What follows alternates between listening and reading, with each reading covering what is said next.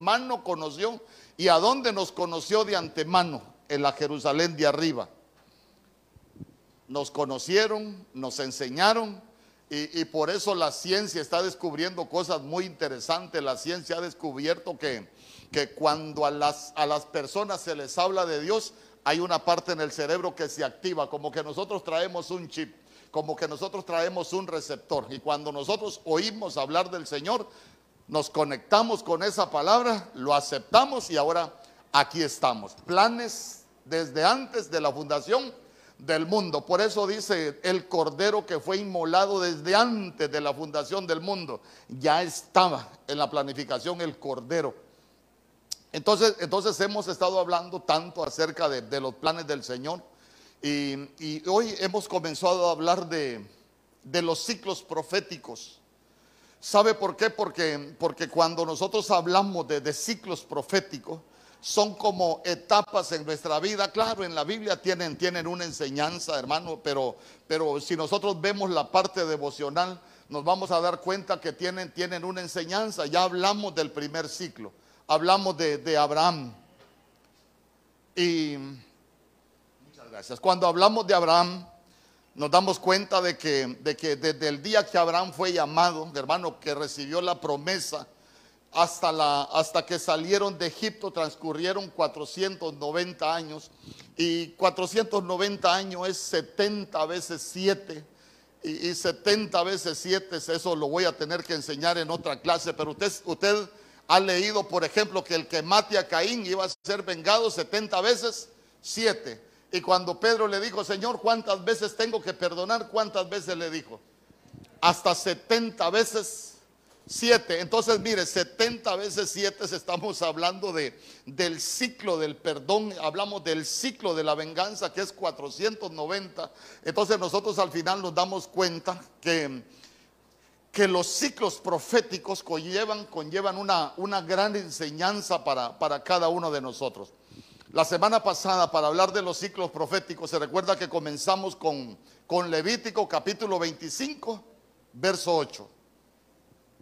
Levítico capítulo 25, verso 8, y la Biblia dice, contarás también siete semanas de años. Entonces vea usted que ya no está hablando de semanas de días sino que dice, contarás también siete semanas de años para ti, siete veces siete años, para que tengas el tiempo de siete semanas de años, es decir, 49 años. Entonces, entonces vea usted, hablábamos de, semanas de año, por eso cuando, cuando Jacob trabaja por Raquel, se recuerda que, que en la noche de bodas no le dieron a Raquel, ya lo hablamos también que Raquel y Lea son figura de la iglesia, Raquel es, figura del pueblo de Israel, pero Lea es figura de la iglesia gentil. Nuestro Señor Jesús trabajó por Raquel, pero le dieron a Lea, que somos nosotros como iglesia. Y, cuando, cuando, se, cuando le dan a Lea como esposa, se recuerda que, que Labán le dijo, trabaja una semana también por esta, pero una semana eran siete años. Y ahí nosotros vamos entendiendo lo de las semanas de años, que no son semanas de días. Por eso cuando dice Daniel capítulo 9, verso 24, dice, dice la Biblia, 70 semanas están determinadas sobre tu pueblo. Vea conmigo, 70 semanas. Preste atención a lo que dice la Biblia. ¿Por qué? Porque porque 70 semanas están determinadas sobre tu pueblo. Diga conmigo, 70 semanas están determinadas sobre mí. Sí, porque, porque recuérdese que cuando hablamos en Levítico capítulo 25, verso 8, eran 49 años, pero en, en, el año 50 sonaba la trompeta y eso lo que representa es el jubileo. Y el jubileo era la libertad en la tierra. Entonces, si nosotros vemos, nosotros estamos esperando, hermano, que se cumplan los ciclos proféticos de Dios, pero nosotros no estamos esperando ser liberados en la tierra. Nosotros esperamos ser liberados de la tierra, porque cuando suene la trompeta, la iglesia se va a ir con el Señor. Dice conmigo. Ahí le ruego que si algo no le entiende, anote la pregunta y no tenga pena, no tenga pena. Ya usted me conoce. Entonces, mire, 70 semanas están determinadas sobre tu pueblo y sobre tu santa ciudad para terminar la prevaricación y poner fin al pecado y expiar la iniquidad para traer justicia perdurable y sellar la visión y la profecía y ungir al santo de los santos. Entonces vea usted que cuando habla de 70 semanas, no está hablando de 70 semanas de días, está hablando de 70 semanas de años. Entonces 70 veces 7, entonces son 490 años. Entonces 490 años Oiga bien, vaya, por eso es que el Salmo 119, 160 dice, la sumatoria de tu palabra es la verdad. Porque cuando usted empieza a sumar Daniel 9:24 con Levítico capítulo 25, verso 8, se va a dar cuenta, se va a dar cuenta que a las 70 semanas suena la trompeta, hermano, pero son 490, pero la siguiente semana es la semana de la libertad. Entonces voy, voy con lo devocional, ojo, sé que lo estoy metiendo a profundidades, pero voy con lo devocional. Entonces, mire, cuando nosotros hablamos de 70 semanas en nuestra vida, ciclos proféticos en nuestra vida, quiere decir que cuando nosotros vamos cumpliendo un ciclo profético, en la siguiente semana para nosotros tiene que haber una liberación. Por ejemplo, cuando Abraham recibe la promesa, es como cuando nosotros nos convertimos, pero hasta que salieron de Egipto se cumplieron 490 años. Ah, entonces, entonces mire, voy a ir combinando el primer ciclo con este porque no lo puedo aislar. El primer ciclo profético lo que representa en nosotros es nuestra salida de Egipto. El pueblo de Dios necesita salir del mundo, necesita salir de las costumbres del mundo. ¿Por qué? Porque la Biblia dice que aunque nosotros vivimos en este mundo, nosotros no pertenecemos al mundo. Nosotros somos el pueblo de Dios. ¿Cuántos dicen amén? Si nosotros no podemos vivir con las costumbres del mundo, es más, yo le he dicho, Hermano, cuando, cuando el pueblo de Dios se vuelve amigo del mundo, no necesita ni que el diablo lo ataque. ¿Por qué? Porque la Biblia dice que el que se hace amigo del mundo se constituye en enemigo de Dios. Uno mismo se puede volver enemigo de, del Señor. Entonces, cuando, cuando nosotros vemos la escritura, nos vamos a dar cuenta de que, de que todo va por ciclos y que la Biblia es una planificación. Es una planificación. Nosotros vimos ya, y yo le hablé, que hay varios ciclos en la, en la Biblia, no sé cuántos le voy a enseñar, tal vez se los puede enseñar todos, pero es que hay uno que vamos a necesitar mucho tiempo. Pero imagínese usted, el primer ciclo es, desde que Abraham recibe la promesa, hasta que Abraham, el pueblo de Dios sale de Egipto, 490 años. ¿Se recuerda que hicimos la cuenta? Estuvieron cautivos 430 años entre Egipto y Canaán. Abraham fue llamado a los 75 años, son 505 años, pero a los 85 años Abraham abre un paréntesis por el error que comete, porque Dios le había hecho una promesa que iba a tener simiente con Sara pero él la simiente la busca en el lugar equivocado y se interrumpe el ciclo de Dios por 15 años. ¿Por qué? Porque a los 85 años nace Isaac, perdón, nace Ismael, pero hasta los 100 años le dan la promesa. Entonces vea usted que el ciclo se alargó, no porque Dios quiso, entonces es como un tiempo perdido. Entonces, entonces vamos. Hoy vamos a hoy vamos a entrarle a otro ciclo profético. Continuando, continuando, ¿por qué? Porque hay otro ciclo profético, ya salimos del mundo, diga conmigo, ya salimos del mundo. Ya dejamos atrás Egipto, ya no nos acordamos de los ajos, ya no nos acordamos de los pepinos, ya no nos acordamos de las cebollas, ya no nos acordamos de lo que hacíamos en el mundial. Ahora, como ya no nos acordamos de lo que hacíamos en el mundial, ahora nosotros estamos siendo edificados como templo espiritual. Entonces vea usted que el siguiente ciclo va desde que el pueblo de Dios llega a la promesa hasta la dedicación del templo. Diga conmigo la dedicación del templo.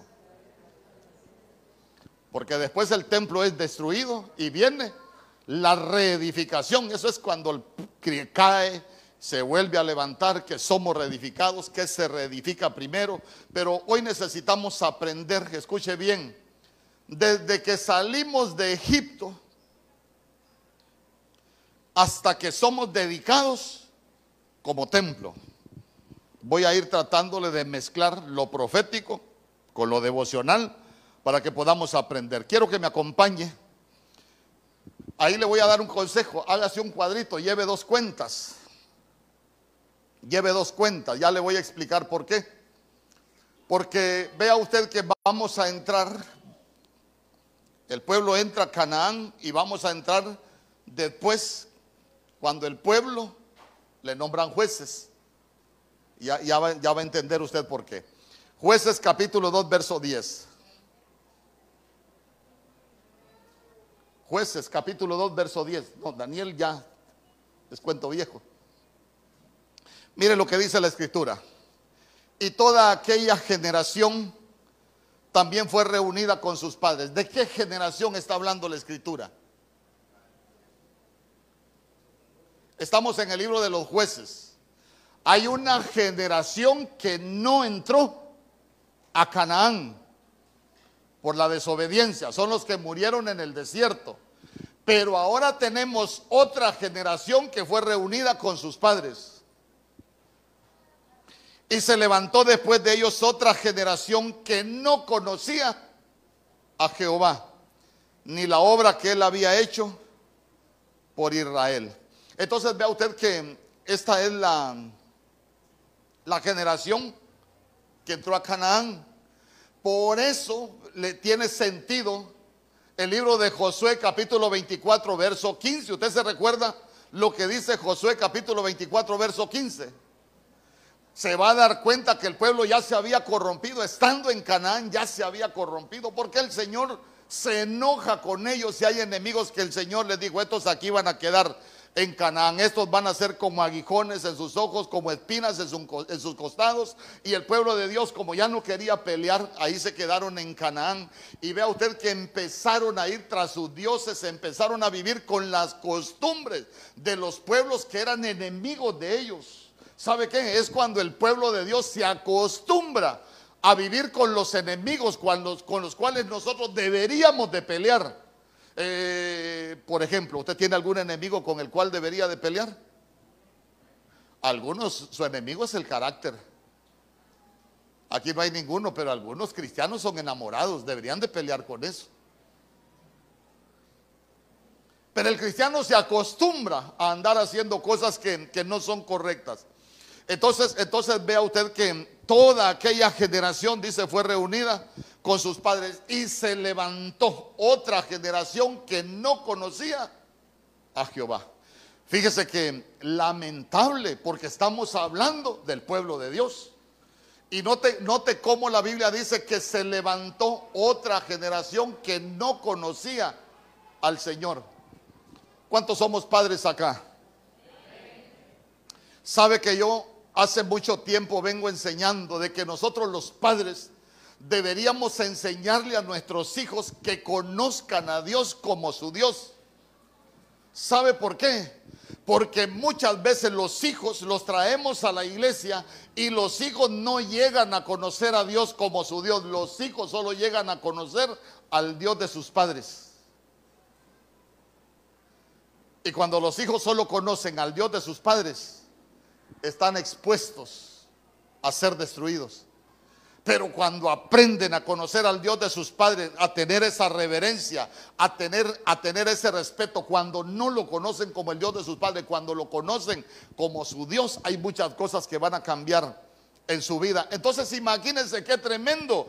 Estamos hablando del pueblo de Dios que había conquistado la promesa, pero la generación que se levanta no conocía al Señor. Entonces, ¿Cuántos son los años de una generación? Porque estamos hablando de una generación que no conocía. Entonces, entonces vea usted que que si estamos hablando de una generación, nosotros necesitamos empezar a contar los años para que cerremos otro ciclo profético. ¿Cuántos son los años de una generación? Alguien que se acuerde. ¿Ah?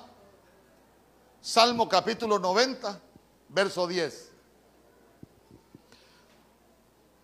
Los años de vuestra vida, 70 años. Para los más robustos, 80. Entonces vea usted que, que los años de una generación son 70. Ah, entonces, entonces, entonces le voy a explicar algunos datos. ¿A los cuántos años murió Josué?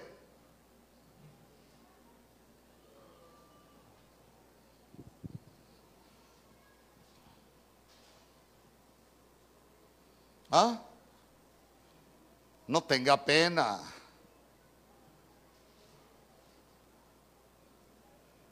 Josué murió a los 110 años.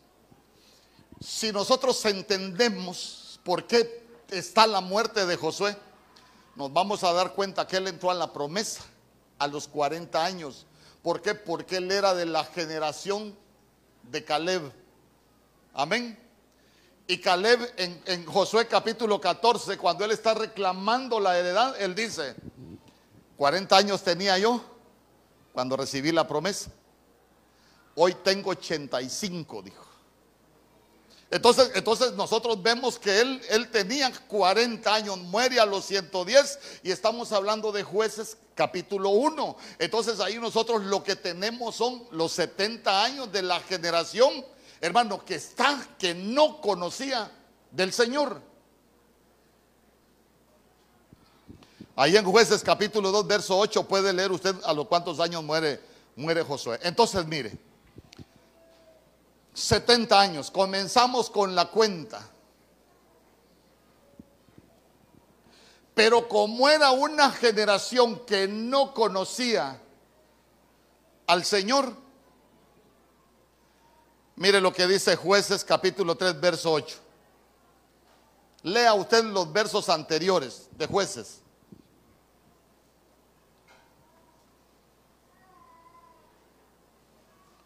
O si quiere leemos un par de versos. Vamos a leer el verso 7. Hicieron pues los hijos de Israel lo bueno ante los ojos de Jehová. Ah, lo malo. Y los hijos de Israel hicieron lo malo ante los ojos del Señor y olvidaron al Señor su Dios y sirvieron a los Baales y a las imágenes de acera.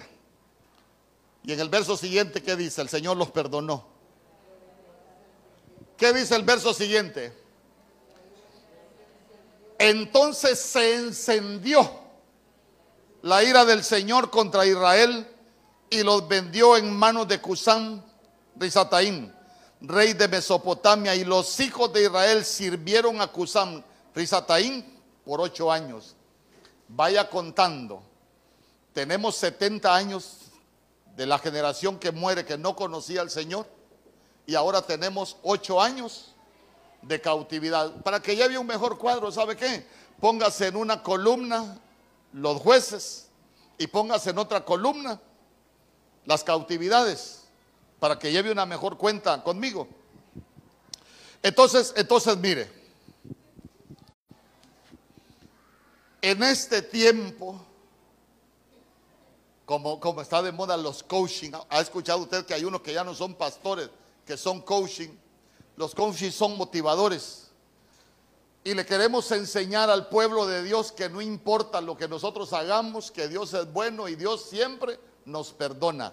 Yo creo que es uno de los grandes errores que nosotros podemos cometer como pueblo de Dios, porque Dios se enoja, hermano. Dios es amor. ¿Cuántos dicen amén? Pero ¿qué dice la otra parte del verso? Ah, pero también es bueno. Ah, sí. Lo que pasa que, lo que, pasa que cuando, cuando somos motivadores, hermanos, Dios es amor. Y yo no, ojo, ojo, no estoy diciendo que Dios no es amor. No estoy diciendo que Dios no es amoroso.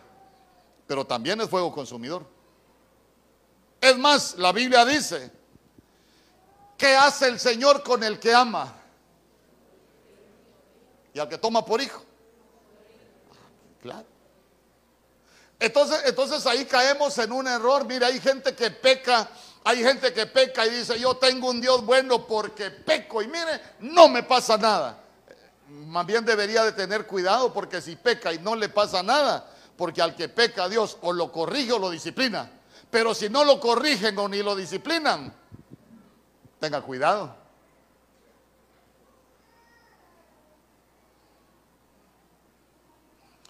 Entonces note usted cómo la desobediencia, nosotros podemos hacer que el Señor se enoje. Dios es grande en misericordia y tardo para la ira. ¿Sabe cuál es el problema? Enojarlo. Enojarlo.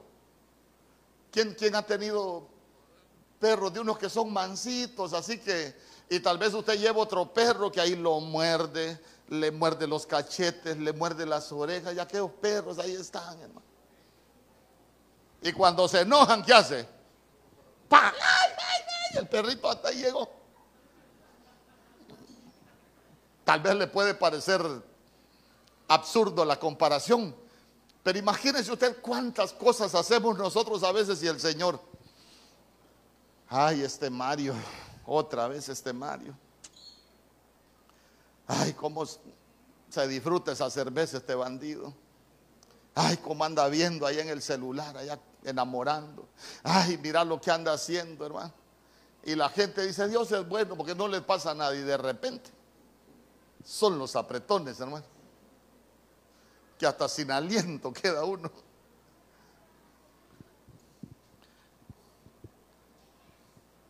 le pegan unas zarandeadas de orden. Entonces, mire, se enciende la ira del Señor y dice que el Señor los vendió. Los vendió en manos de Cusán, de Sataín. ¿Se recuerda usted que yo le he dicho que hay transacciones en el mundo espiritual con almas? lo que enseña Apocalipsis capítulo 18, verso 13, cuando habla de los mercaderes de la tierra de la gran Babilonia, dice que ellos también comercian con almas. Y vea usted que Babilonia estaba en Mesopotamia. Y hay un comercio, ¿por qué? Porque dice que el Señor los vendió. Te vendo este par de bandidos de Benecer. ¿Y para qué te los voy a comprar? Para pegarles una buena zarandeada. Ya conmigo aquí no hay ninguno. Todos somos bien portados acá. Somos calidad. Ah, Mejor sigamos. Verso 9. Jueces capítulo 3, verso 9. Mire lo que dice. Ah, usted sabe que estoy bromeando. Cuando los hijos de Israel clamaron al Señor, el Señor levantó un libertador a los hijos de Israel para que los librara. Mira, ellos clamaron al Señor. Mire la misericordia del Señor. ¿A quién levantó? A Otoniel, hijo de Cenaz, hermano menor de Caleb. Entonces, entonces vea usted que el Señor los vende y dice que, mire, el Señor, hermano, se encendió en ira, pero el pueblo comienza a clamar, entonces les manda otro libertador, Otoniel. Y en el verso 11 dice la Biblia, porque Otoniel viene, pelea por el pueblo de Dios, lo libera y en el verso 11 dice, y la tierra tuvo descanso por 40 años. Y murió Otoniel, hijo de Kenaz. 40 años estuvieron bien. Entonces ya llevamos 70 años de la generación, 8 años de cautividad y tenemos que la tierra descansó 40 años. Sigamos. Verso 14. O si usted quiere,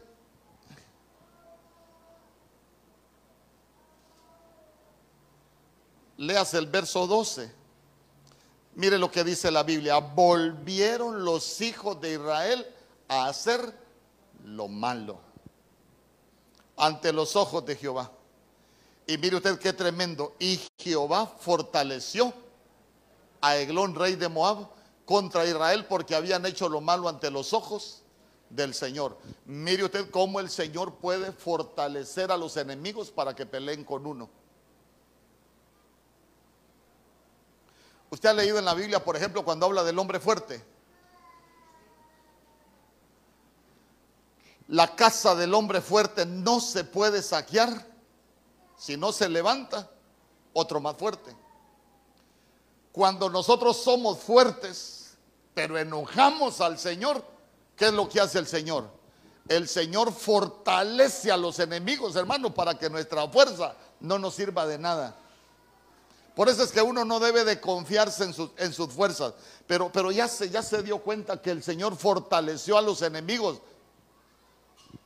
para que fueran sobre el pueblo de, para que fueran sobre su pueblo. Verso 14. Ahí fortalecen a Eglón. Dice, y los hijos de Israel sirvieron a Eglón, rey de Moab, por 18 años. Vaya sumando. Teníamos 8 de cautividad, hoy tenemos 18 más. Jueces capítulo 3, verso 15.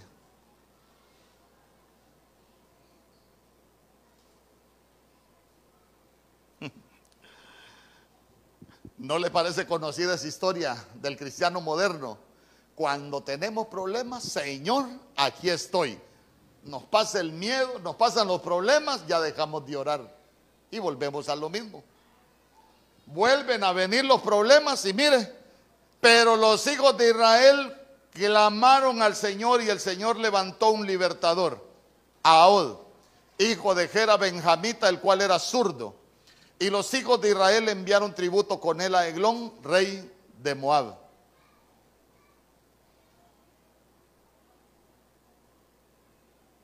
Y en el verso 30 la Biblia dice, Usted conoce, usted conoce, me imagino que ha leído todo lo que pasó con Ahod. Ahod llega donde estaba al palacio del rey de Elón y le dice, traigo un mensaje de Dios para ti. La Biblia dice que él era benjamita y que era, que era zurdo. Eso tiene una gran enseñanza para nosotros. ¿Por qué? Porque cuando nosotros nos disponemos a pelear contra nuestros enemigos, hasta lo que no sirve de nosotros va a ser una ventaja. ¿Por qué? Porque él era zurdo y usted se va a dar cuenta que en los palacios se registraba que la gente no llevara nada en el lado derecho. Y como él era zurdo, por eso es que la Biblia menciona ese detalle, por eso metió su espada. Y con la espada mató a Eglón. Entonces, en Jueces capítulo 3, verso 30, la Biblia dice, y fue subyugado Moab aquel día bajo la mano de Israel y la tierra tuvo descanso 80 años. Diga conmigo, 80 años.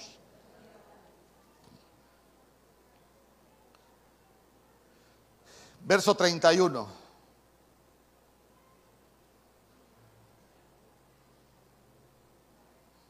Porque como estamos hablando del tiempo de todos los jueces, mire lo que dice el verso 31. Después de Ahod vino Sangar, hijo de Anat, el cual hirió a 600 filisteos con una guijada de bueyes y él también salvó a Israel. Fíjese que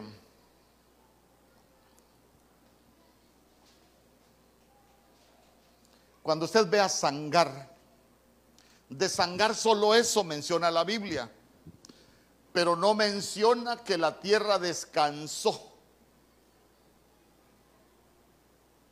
Solo eso dice la Biblia, es un juez y se lo puse ahí porque, a ver cómo se lo explico. ¿Sabe usted que muchas veces, como pueblo de Dios, podemos tener falsos avivamientos?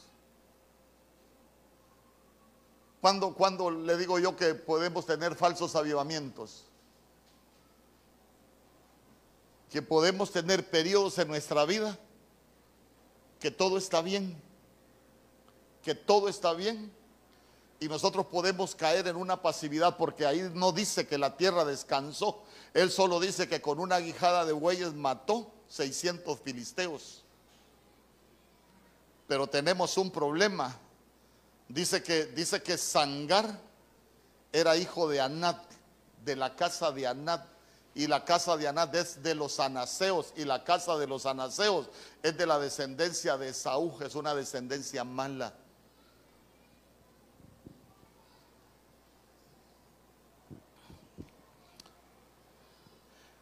Pero vámonos al 4, capítulo 4.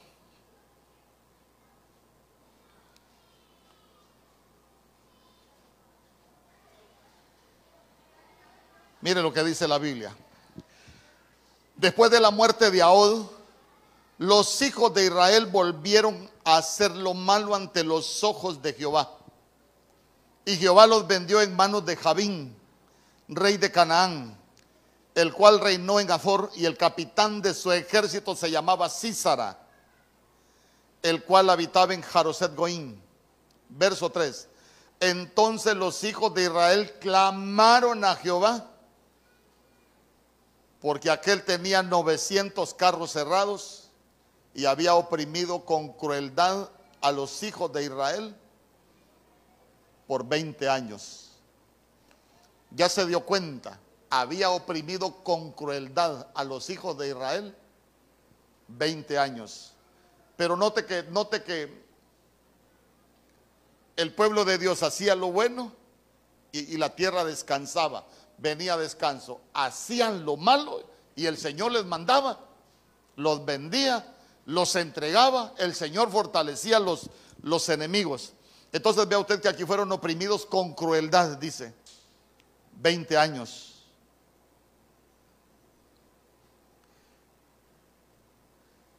A usted que le gusta estudiar, búsquese los nombres de cada juez.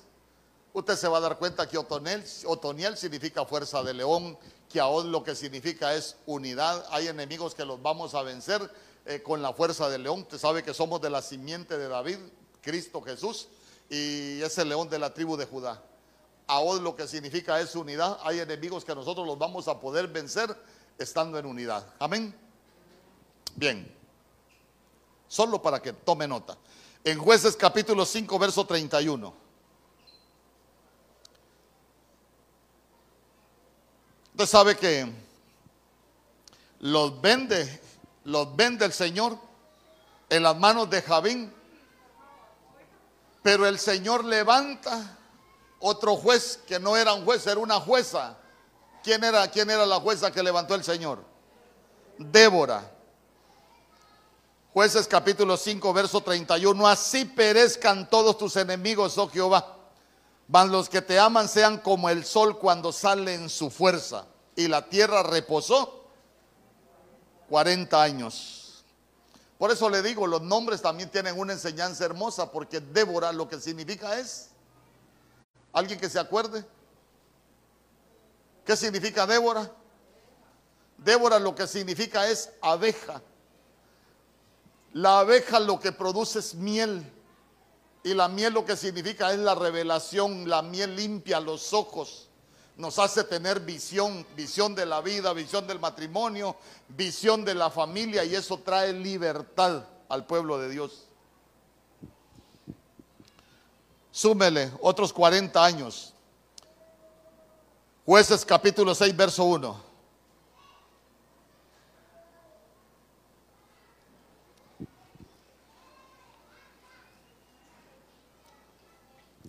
Los hijos de Israel hicieron lo malo ante los ojos de Jehová.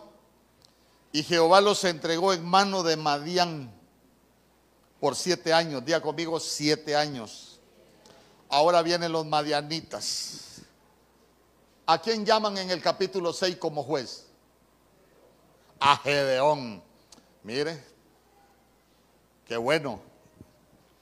Llaman a Gedeón y usted sabe todo lo que pasó en la vida de Gedeón, pero en, el, en jueces capítulo 8, verso 28.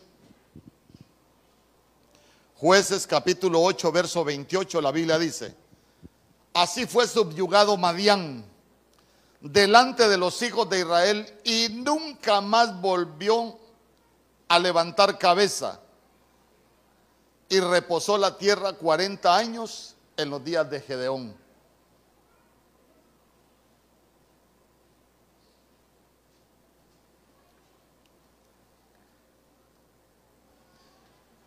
Ahora le voy a contar una historia. ¿Cuántos hijos tuvo Gedeón? 70, gloria a Dios. Pero Gedeón tenía un hijo por fuera que se llamaba Abimelech. Correcto. Entonces, este Abimelech, búsquelo, jueces capítulo 9, verso 22. Porque después de Gedeón,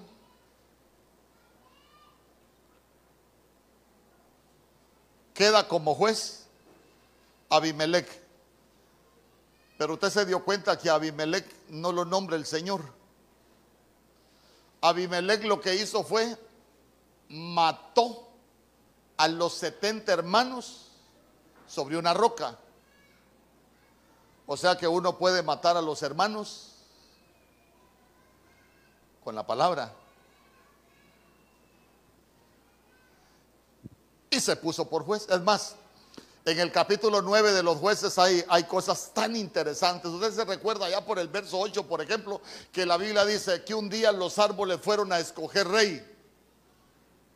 Y empezaron, le dijeron a la vid, ven y reina sobre nosotros. Y cada uno empezó. Después le dijeron al manzano, ven y reina sobre nosotros. Después le dijeron al olivo, ven y reina sobre nosotros. Pero nos estaban enseñando acerca de Abimelech. ¿Por qué? Porque Abimelech en la Biblia se considera como zarza. ¿Sabe qué? Alguien que no tiene frutos, alguien que no puede dar ni cobertura. Pero él andaba ofreciendo cobertura. Por eso es un falso avivamiento. Pero note usted que dice que no dice que gobernó. ¿Qué dice, que, dice la Biblia que hizo él en esos tres años? Dominó, no gobernó. Ojo con lo que dice la Biblia. Pero yo quiero que leamos un par de versos. Jueces capítulo 9, verso 4. Si me lo colocan ahí, por favor. Hoy están veloces estos hipotes. Jueces capítulo 9, verso 4. Mire, mire con quién se juntaba Abimelech. Le dieron 70 ciclos de plata del templo de Balberit, con los cuales Abimelech alquiló hombres ociosos y vagabundos que le siguieron. Hermano, algo triste que le puede, le puede suceder a alguien es juntarse con, con gente ociosa y vagabundo vagabundos espirituales, que ya hemos hablado en otro tiempo. Verso 5. Mire lo que dice el verso 5. Y viniendo a la casa de su padre, en Ofra, mató a sus hermanos los hijos de Jerobal, 70 varones sobre una misma piedra, pero quedó Jotam, el hijo menor de Jerobal, que se escondió. ¿Ya se dio cuenta quién era Abimelech? Solo se lo pongo para que usted lo tenga pendiente.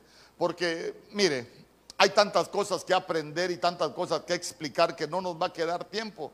Por eso yo solo le dejo algunos chispazos porque, porque vea usted que, cuando, cuando la Biblia habla que el Señor levantó, está hablando, esa palabra levantar tiene que ver con los avivamientos de la iglesia. Entonces cuando la iglesia está avivada, todo está tranquilo, pero cuando salimos del avivamiento vienen los problemas.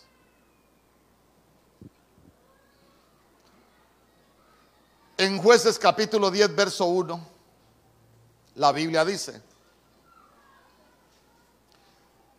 después de Abimelech se levantó para librar a Israel Tola, hijo de Fua hijo de Dodo, varón de Isaacar, el cual habitaba en Samir, en el monte de Efraín. Verso 2. Y juzgó a Israel 23 años y murió y fue sepultado en Samir. Hoy tenemos, mire, tres años, ahora tenemos 23 años. Fíjese que Tola, para, bueno, creo que es temprano todavía. Ya vamos a terminar, llevamos 40 minutos. Solo déjeme ver si si le enseño algo de Tola. No, falta bastante. Otro día le enseño de Tola.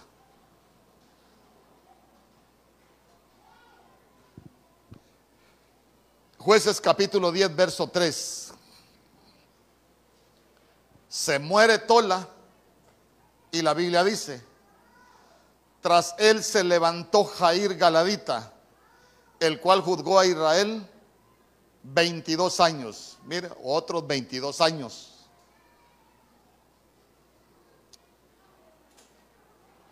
Verso 6. Jueces capítulo 10, verso 6. Mire lo que dice. Pero los hijos de Israel volvieron a hacer lo malo ante los ojos de Jehová y sirvieron a los Baales y a Astarot, a los dioses de Siria, a los dioses de Sidón, a los dioses de Moab, a los dioses de los hijos de Amón y a los dioses de los filisteos. Y dejaron a Jehová y no les sirvieron. Diga conmigo, no les sirvieron. Ojo, ojo. Y no les sirvieron. Recuérdese de Deuteronomio capítulo 28, verso 47. ¿Qué dice la Biblia? Por cuanto no serviste a Jehová tu Dios con alegría y gozo de corazón, vas a tener que servir. Ay, hermano, vas a tener que servir a tus enemigos. Uno debe de tener mucho cuidado. Y creo que, creo que es importante que aprendamos algunas cosas. Verso 7. No le sirvieron. Y se encendió la ira de Jehová contra Israel y los entregó en mano de los filisteos y en mano de los hijos de Amón. Verso 8. Los cuales oprimieron y quebrantaron a los hijos de Israel en aquel tiempo 18 años. A todos los hijos de Israel que estaban al otro lado del Jordán, en la tierra del amorreo que está en Galaad. 18 años. Diga conmigo, 18 años. Vaya sumando. Jueces capítulo 12, verso 7.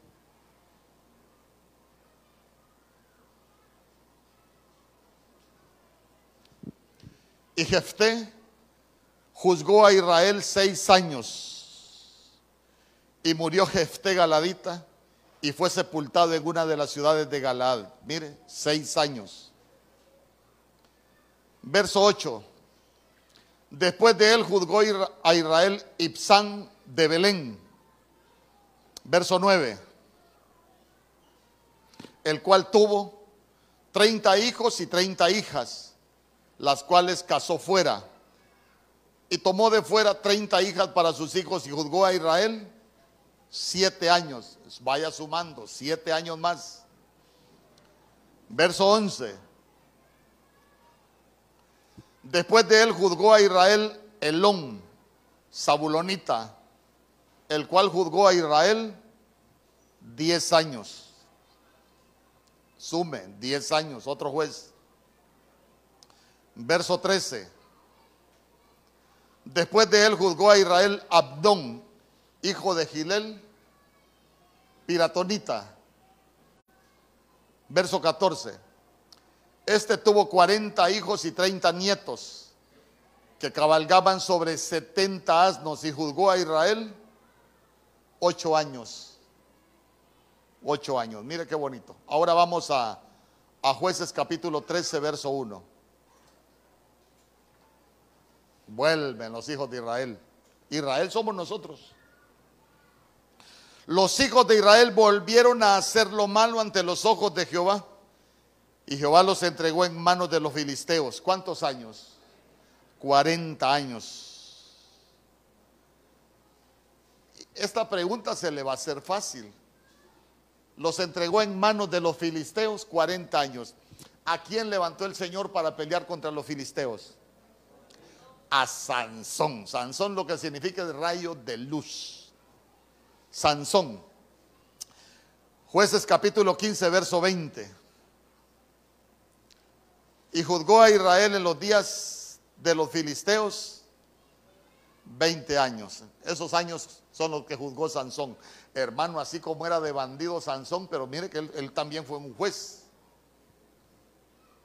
20 años. Ahora bien, Súmese todos los años de los jueces. Y súmese todos los años de cautividad.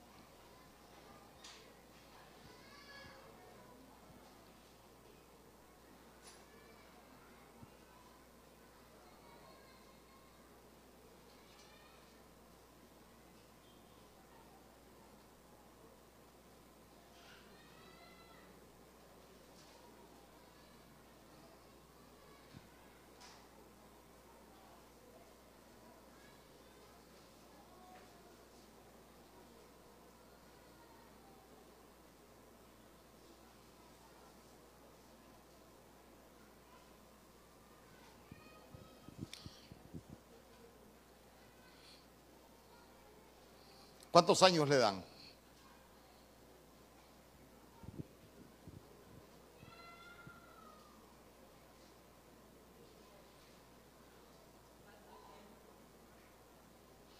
¿480?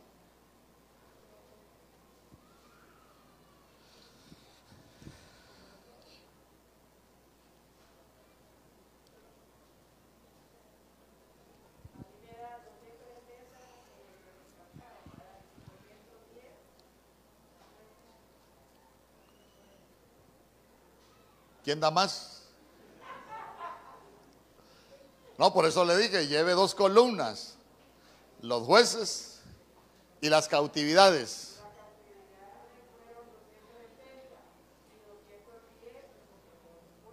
¿Alguien más? Nadie fue anotando. nombre.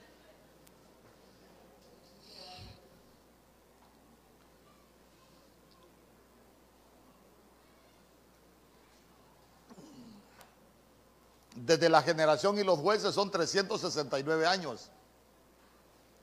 Y en todas las cautividades son 111 años.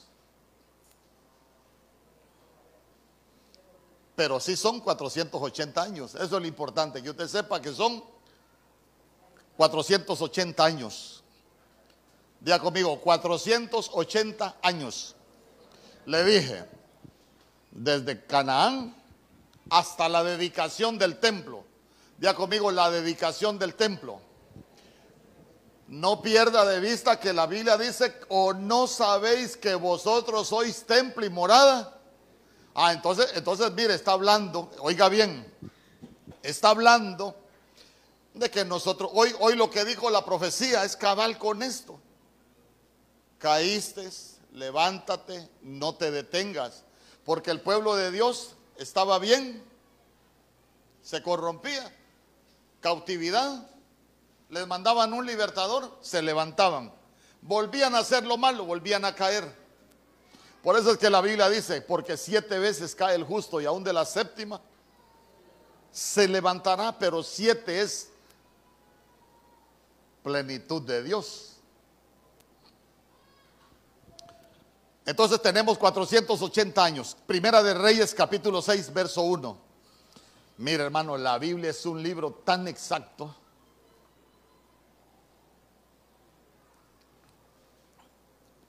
que a medida que lo vamos conociendo, nos damos cuenta que todo está pero bien escrito.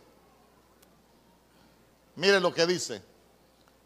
En el año 480, después de que los hijos de Israel salieron de Egipto, el cuarto año del principio del reino de Salomón sobre Israel en el mes de Sif, que es el mes segundo, comenzó él a edificar la casa de Jehová. A ver, ¿quién es la casa de Jehová? Nosotros. En el año, oiga bien, 480 después de que los hijos de Israel salieron de Egipto. 40, están los 40 años del desierto, los 70 de la generación que vino después, que no conocía al Señor, que es lo que nosotros entendemos con, con la vida de Josué. Amén. Entonces, entonces mire lo que dice. Verso 38. Primera de Reyes capítulo 6, verso 38. Y en el undécimo año, en el mes de Bul,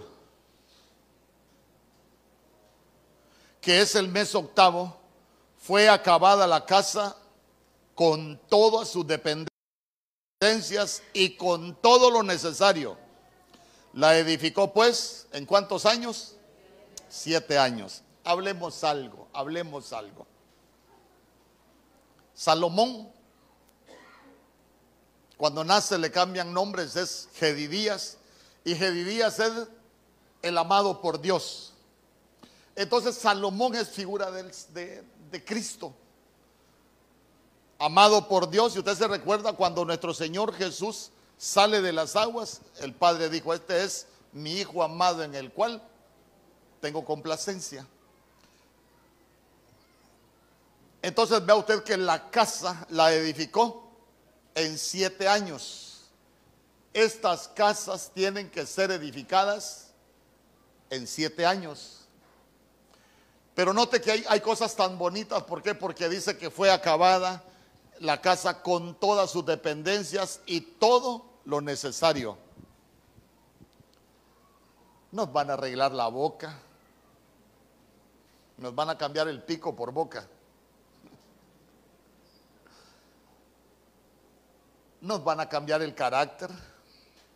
Usted se recuerda que la Biblia dice que Moisés era bravo en un inicio. ¿Y cómo terminó Moisés? Como el hombre más manso, hermano. Se imagina después de ser el más bravo. Pero la casa tiene que pasar por tratos. Nosotros tenemos que pasar por tratos. Mire, no se llega, no se llega a ser edificado si uno no es tratado, hermano. ¿Cómo nos cambian los tratos? Y más cuando lo afligen a uno, ¿cómo se vuelve cristiano uno? De verdad.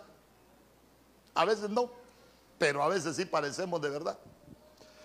Y cuando, cuando habla todo lo necesario, todo lo necesario, imagínense usted, imagínense usted todo lo necesario, nuestro caminar, cambian nuestro caminar, ya uno sabe que hay lugares donde no puede ir, eh, le cambian las manos, uno sabe que hay cosas que ya no puede hacer, como está hablando, mire, todo lo necesario, le cambian los ojos. El cristiano se da cuenta que ya no puede andar viendo cosas, así como Job dijo en el capítulo 31, hice pacto con mis ojos.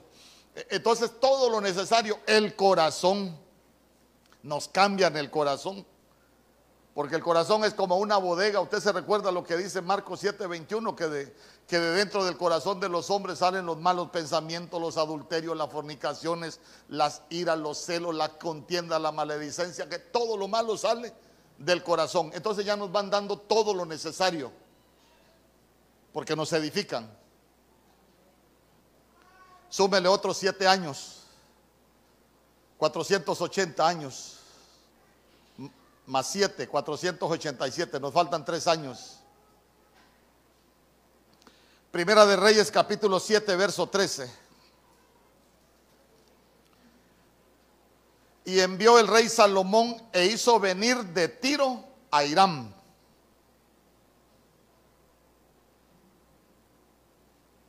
Oiga bien, y envió el rey Salomón e hizo venir de Tiro a Irán verso 14.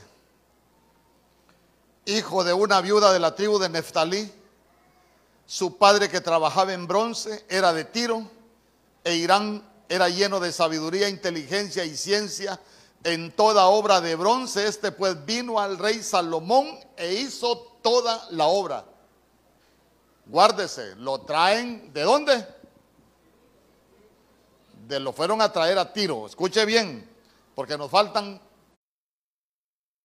Tres años. Y no me los quiero inventar. Pero en Primera de Reyes capítulo 10, verso 22 dice la Biblia.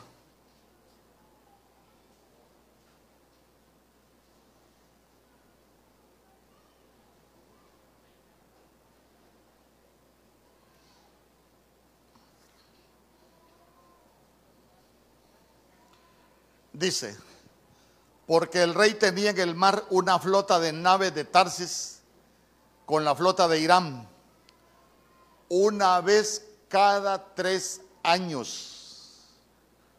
Venía la flota de Tarsis y traía oro, plata, marfil, monos y pavos reales. Cuando usted lee en el verso 7 todo lo que tuvo que preparar Irán, entonces nosotros nos damos cuenta que él estuvo en Israel tres años preparando todo, porque él era el que lo preparó. Pero ya se dio cuenta que los barcos no iban y venían, sino que dice que era cada tres años. Entonces súmele los, los tres años y tenemos 490 años. Bien.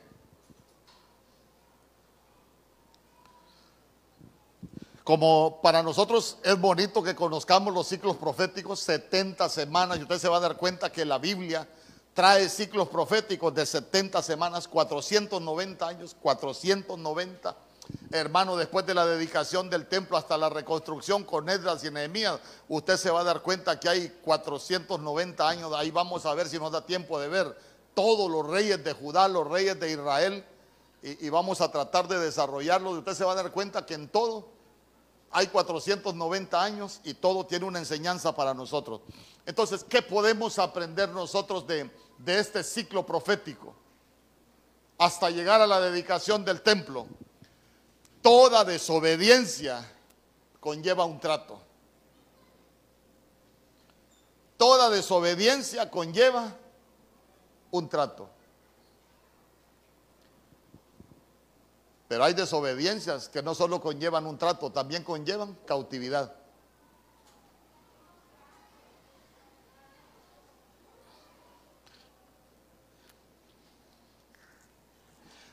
Pero hay un momento en el desarrollo del ciclo profético donde nosotros comenzamos a ser edificados. ¿Y sabe qué, sabe qué es lo bonito? Como comenzamos a ser edificados en todo. Eh, mire hermano, mire. Si a usted ya le está cambiando su manera de hablar, si a usted ya le está cambiando su manera de, de andar viendo en la calle, si a usted ya le está cambiando la forma en que usted hace las cosas como las hacía antes, si usted ya se dio cuenta que usted hay lugares que ya no puede ir, que hay cosas que ya no puede hacer, entonces quiere decir que ya usted está entrando a los 490 años, ya está siendo edificado como templo del Espíritu Santo. Hermano, porque mire, otro de los errores que se comete, eh, que, que, nosotros nos convertimos al Señor y somos llenos del Espíritu Santo. Mentira, la Biblia no dice eso.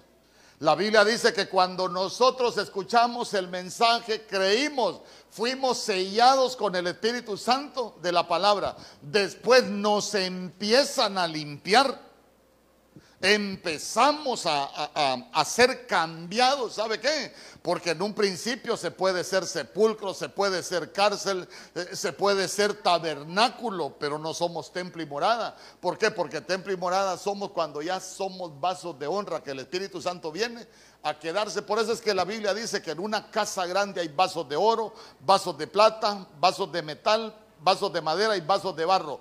El que se limpia será vaso de honra. El que no se limpia, no. Y por eso es que la Biblia dice, el que esté limpio, alímpiese más. Hermano, el que ya está siendo edificado como templo y morada del Espíritu Santo, que ya entró en esa etapa, que ya está cumpliendo con ese ciclo, sabe que tiene un compromiso con la limpieza.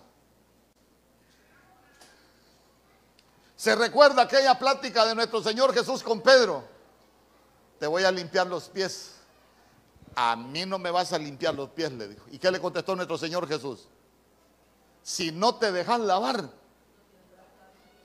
ah, no tendrás parte conmigo, le dijo. ¿Y qué le dijo Pedro? Ah, pues no solo me limpia, no me limpia los pies, limpiame todo, le dijo. Amén. Entonces, ¿qué, qué aprendemos nosotros? La Biblia dice que la senda del justo es como la luz de la aurora que va en aumento, en aumento hasta que el día es perfecto. ¿Sabe qué? Nosotros vamos corriendo una carrera, dice la Biblia, pero nosotros vamos corriendo una carrera hacia la luz. Porque la senda del justo es como la luz de la aurora. Allá está la luz que va en aumento, en aumento hasta que el día es perfecto. Nosotros vamos caminando hasta que nuestro día sea perfecto. ¿Sabe qué? Guardados del pecado, hermano, que que aunque el pecado nos alcance, uno se sienta mal, hermano.